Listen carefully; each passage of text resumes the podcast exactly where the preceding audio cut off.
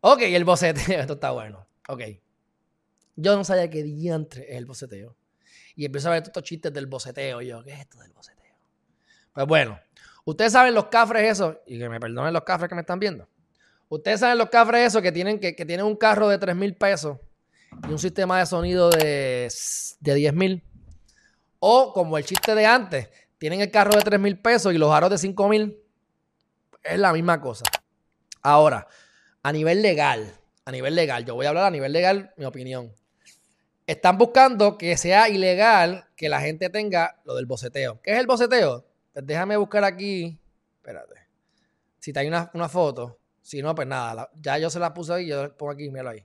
Ven ahí la, la bocina. Pues es cuando le meten 500 mil bocinas a los carros. Me parece una estupidez, pero oye, cada, oye, tú te quieres meter el dedo, métetelo. O sea, yo no me meto en eso en tu vida, ¿verdad? Derecho a intimidad. Pero el problema es que esto es la gente problemática. Alteración a la paz. Mi gente, ¿ustedes conocen algún caso que se haya probado de alteración a la paz? Pues entonces están haciendo unas órdenes eh, municipales, administrativas municipales, ordenanzas municipales, para que esto sea ilegal. Yo les pregunto, ¿vale la pena que esto sea ilegal? ¿Es constitucional de que esto sea ilegal? Yo diría que se está yendo lejos. ¿Por qué? Porque ya está tipificado que los decibeles tienen que ser a una cantidad y si te vas muy alto, pues puedes tener problemas. Claro, alteración a la paz es bien difícil de probar, sumamente difícil, pero con estos animales de, de, bocina, obviamente es fácil porque eso es tan alto que con tú grabarlo tú sabes que eso se pasó de la ley. No hay break. pero ¿qué pasa?